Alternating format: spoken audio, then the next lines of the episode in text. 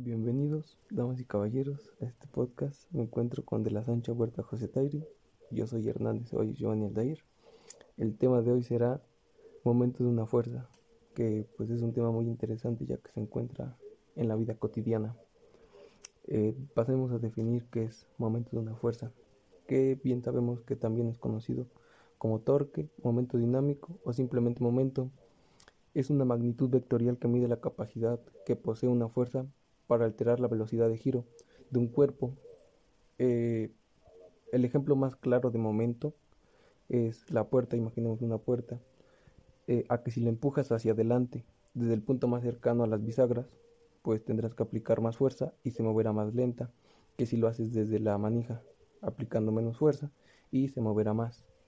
La fórmula de momento es M, que pues así se define, bueno, así se se da entender momento, es igual a F, que es el módulo de dicha fuerza, su unidad es newtons, por R, que es el módulo del vector que posee el eje de giro con el punto de origen de la fuerza aplicada, su unidad es el metro, y el ángulo, que pues el ángulo formado entre F y R.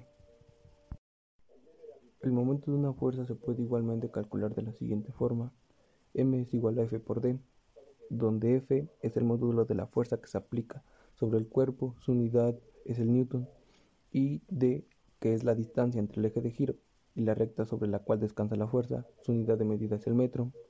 Para que tengan una idea más clara de, que, de qué es el momento de una fuerza, si la resultante de las fuerzas aplicadas sobre el cuerpo son las responsables de provocar los cambios de la, de la velocidad con la que se traslada el momento resultante de las fuerzas que sufre un cuerpo es responsable de los cambios de la velocidad con la que gira.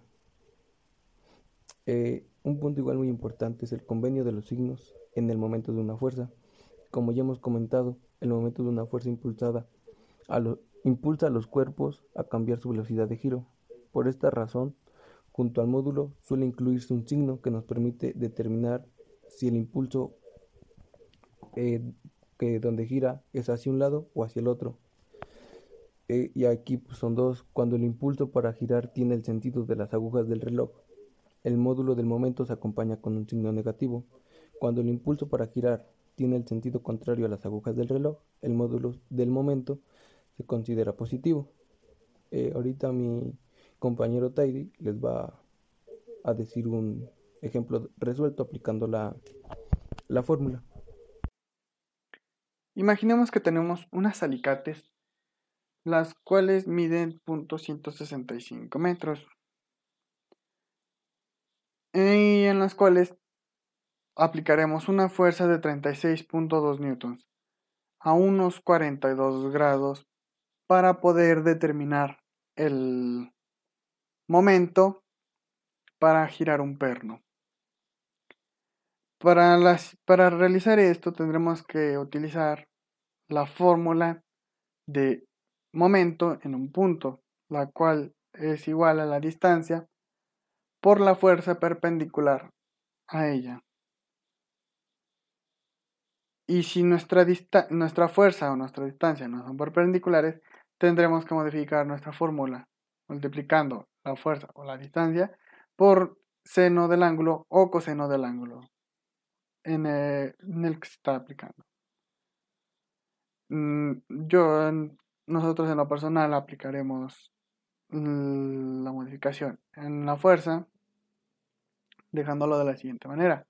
Distancia por la fuerza por el seno del ángulo, lo cual al, sustituir valores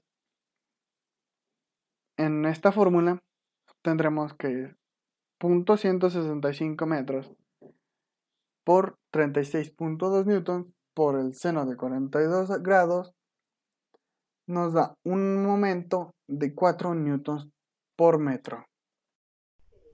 Esperemos hayan entendido el tema y pues gracias por escucharnos. Hasta la próxima.